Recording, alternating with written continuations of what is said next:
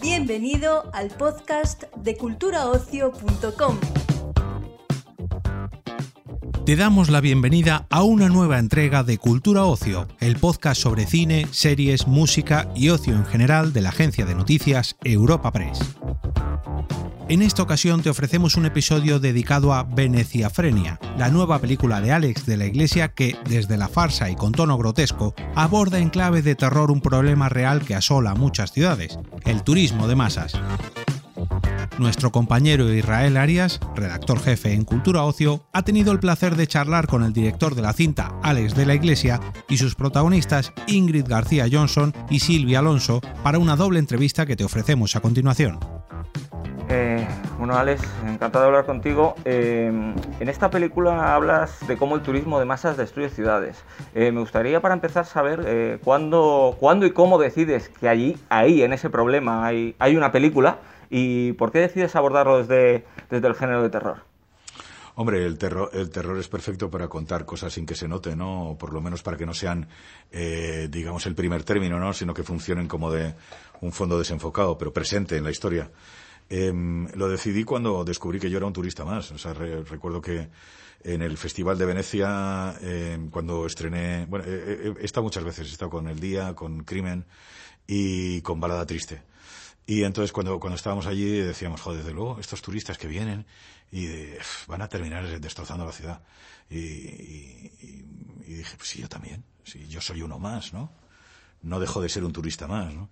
Entonces esa sensación de verme involucrado en una cosa que no me gusta, que, que me gustaría, pues bueno, que no ocurriera, ¿no? Sobre todo el tema de los cruceros y eso, pues me llevó a hacer, me, me llevó a contar la historia, ¿no? Pero desde un punto de vista excéntrico, o sea, no, no me apetecía ahí, ¿sabes?, hacer un documental ni, ni dar lecciones a nadie, ¿no? Es sencillamente pues bueno, es, una, es algo que todos permitimos, eso es un mal que, eh, que pertenece a todos y entonces quizá la farsa, ¿no? ¿no? Para mí es una especie de entorno grotesco y tal, el, el, terror máxime con la comedia del arte, con, ¿sabes?, con el bufón, con los personajes de la comedia del arte involucrados, ¿no? Es, es, es casi una pantomima, ¿no? Eh, la hace más atractiva, ¿no? Los personajes son títeres, nunca mejor dicho, ¿no? Son títeres que, que son manejados por los personajes, ¿no? Te quería preguntar también precisamente por el, por el rodaje allí en Venecia, porque, porque no solo es un marco incomparable en la leche, sino que además rodasteis en unas circunstancias muy extrañas, porque tenéis eh, la ciudad como si fuera un plató prácticamente para, para vosotros sí, solo. fue, fue, fascinante y siniestro. Claro, eso fue bueno, malo, llevó más ventajas que inconvenientes fue, fue maravilloso y también muy complicado. O sea, yo en algún momento determinado, pues claro, contaba con, con, con la gente.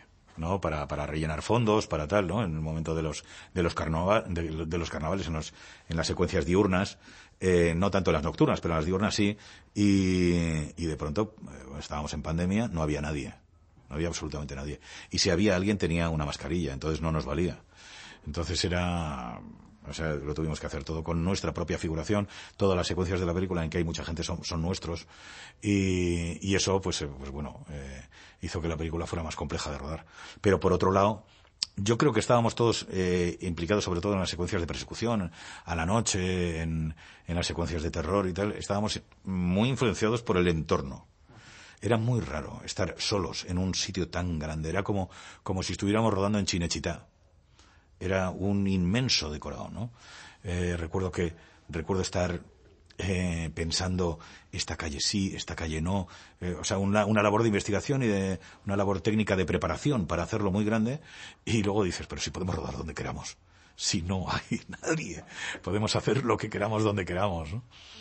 Aún así era muy complicado, ¿no? Porque eh, solamente el trabajar con botes, o sea, el no haber carreteras ni caminos, o sea, tener que llevar todo el equipo en botes y trasladarnos de un lugar a otro, pues lo, lo complicaba todo mucho. Ah. La película también explora, de alguna manera, el, el, hartazgo colectivo, ¿no? Un grupo de ciudadanos que al ver que nadie hace nada ni por ellos ni por la ciudad que intentan defender, pues, pues explota. Sí.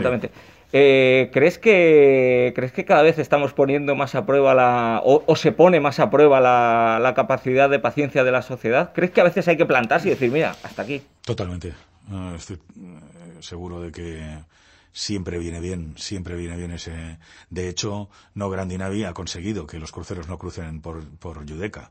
O sea, tú sabes que los transatlánticos no es que llegaran a Venecia, que eso eh, se creó un, digamos que se crearon un puerto alternativo para que eso pudiera ocurrir, sino que además cruzaban por Yudeca para ver, para ver eh, San Marco, ¿no? Para, para ver la plaza. Entonces eso provocaba pues es un cataclismo, eh, porque eh, decir, un, crucero es como dos rascacielos pegados. Entonces era enorme, aquello era enorme, moviéndose en un canal que no tenía mucha profundidad, lo que provocaba pues un desastre. O sea, subió eh, lo, que, lo que no había subido en, en, tres siglos, eh, la altura del agua, había subido el doble en cinco años provocado por los cruceros. A mí cuando me lo explicaron así, lo vi, era un gráfico, era espeluznante, ¿no? Y no solamente eso, sino la degradación, la gentrificación, el, es decir, el, considerar la ciudad como, como, una especie de cascarón que puede ser ocupado por cualquiera y que luego además no anida allí, sino que se va. Es, es muy, eh, iba mm, comiendo como, como, un gusano por, o va comiendo como un, como un gusano la ciudad. Entonces, pues sí que me gustaba, me, me parecía interesante contarlo y sobre todo que me, me parece que, que es cierto que gracias a gente que ha dicho basta, pues eso se ha parado. Eh, y de de todo esto que está pasando últimamente, ya saliéndonos un poquito de la película, todo esto que está pasando últimamente de pandemias, volcanes, guerras, Alex de la Iglesia, ¿qué es lo que más miedo le da? El día a día. Lo que pasa es que el día a día ha cambiado de guionistas, ¿no? Ahora los guionistas parece que, que pretenden un éxito inmediato, ¿no? Con, con sus guiones espeluznantes.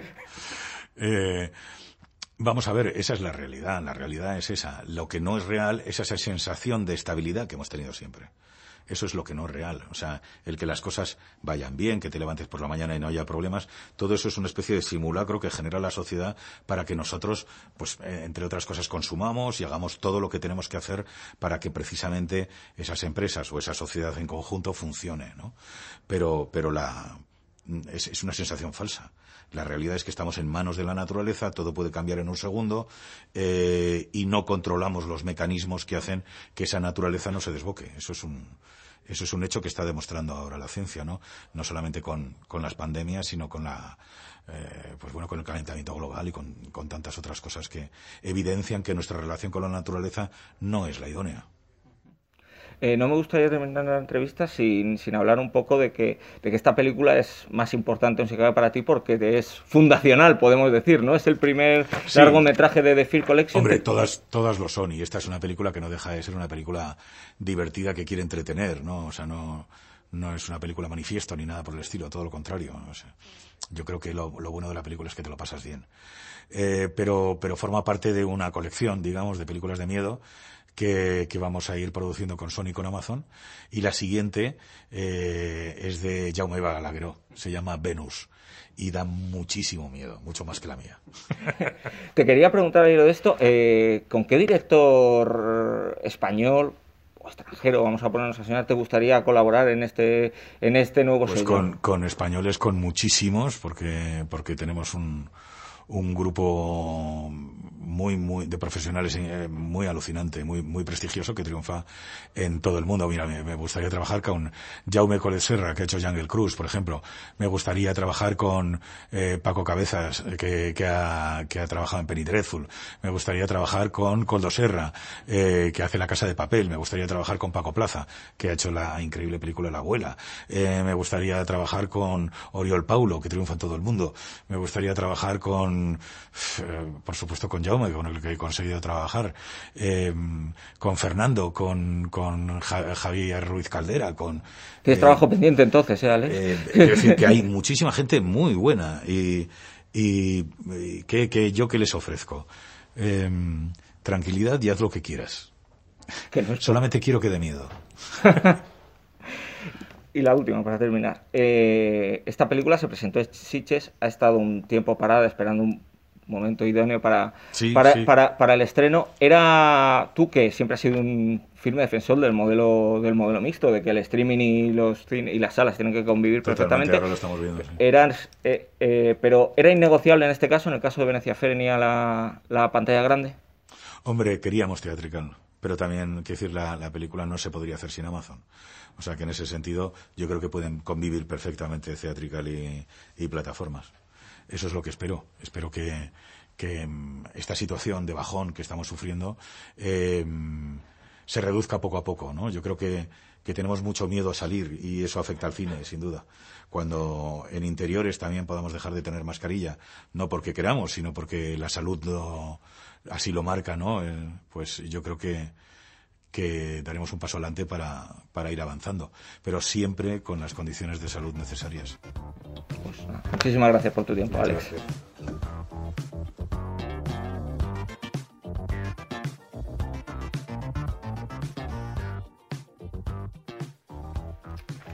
Eh, bueno, Ingrid, eh, Silvia, encantado de saludaros, muchas gracias por vuestro tiempo. Eh, lo primero que quería preguntaros es que me hablarais un poco de, de, cómo fue aquello de rodar en un sitio tan particular como Venecia y en unas circunstancias tan particulares, porque estaba la ciudad desierta, teníais casi como si fuera un estudio para vosotros, para vosotras horas.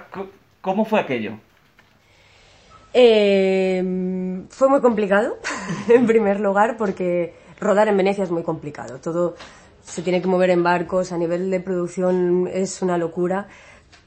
Pero claro, eh, al mismo tiempo es una experiencia única y estábamos flipando. O sea, que te lleven a trabajar en water taxi todas las mañanas, eh, mm, rodar en sitios eh, que dices, Dios mío, si quisiera ver esto tendría que pegarme con 300 personas y estamos aquí solos viendo mm. esto.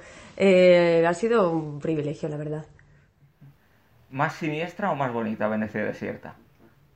Bueno, Venecia ya es siniestra en sí misma de todas las maneras. Yo la verdad es que no la conozco, no la conozco con gente. Yo solo no había estado en Venecia antes. Entonces, en ese sentido, no la noto. No, para, para nada es una ciudad siniestra. Yo creo que está rodada para que, para que lo parezca, pero creo que es creo que es súper acogedora y ojalá fuera más fácil vivir ahí.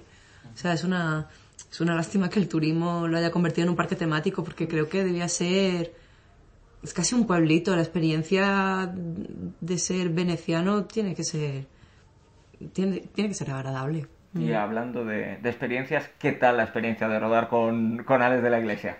¿Cómo fue? Eh, muy intensa.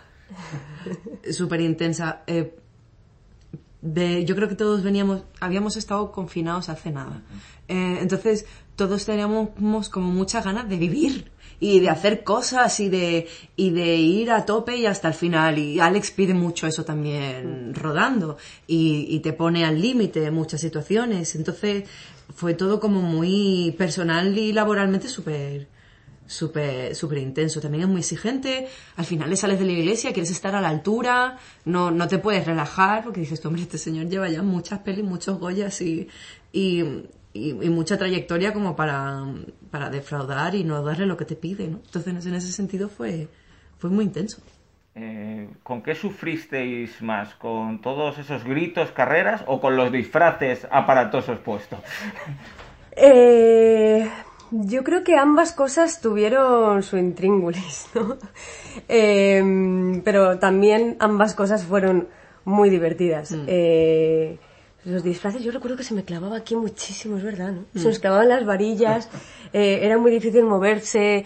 Eh, no entrábamos por las puertas. No entrábamos, no nos chocábamos contra el, el techo del water taxi, eh, era complicado.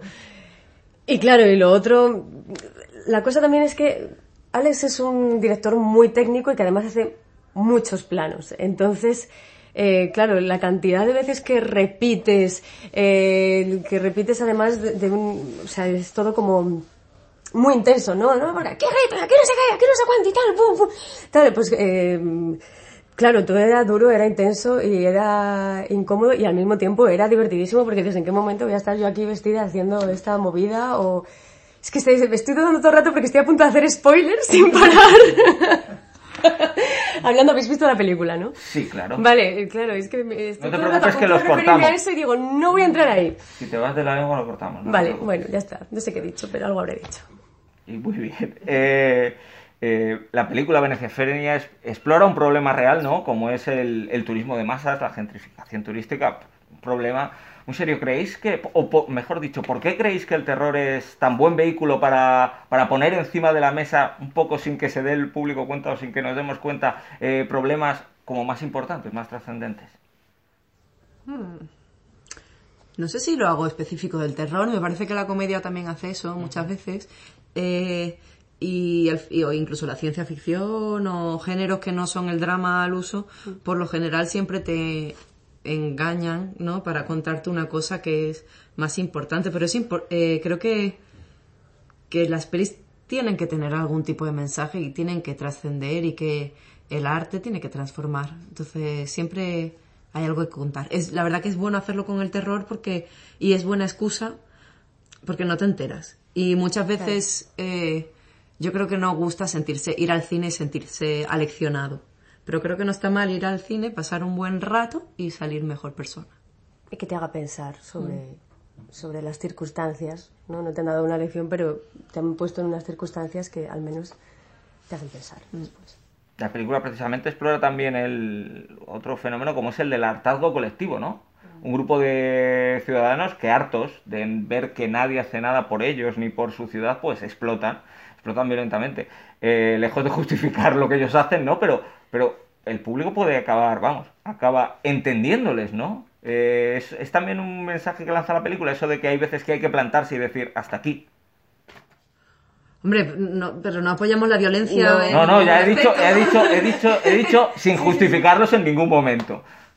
Em, yo creo que la peli no se posiciona, que lo interesante es verla como espectador y, posicionarse desde la sala de cine, porque en este sentido creo que tanto nosotros, los españoles turistas, como los venecianos tenemos razón.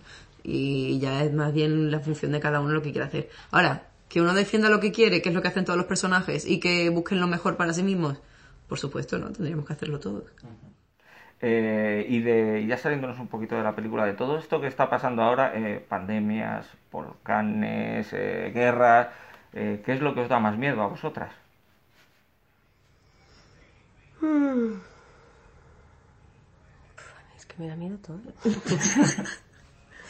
Yo tengo bastante miedo al miedo a tener miedo, porque el miedo te, bloquea muchas veces. También te lanza a hacer cosas. Entonces, bueno.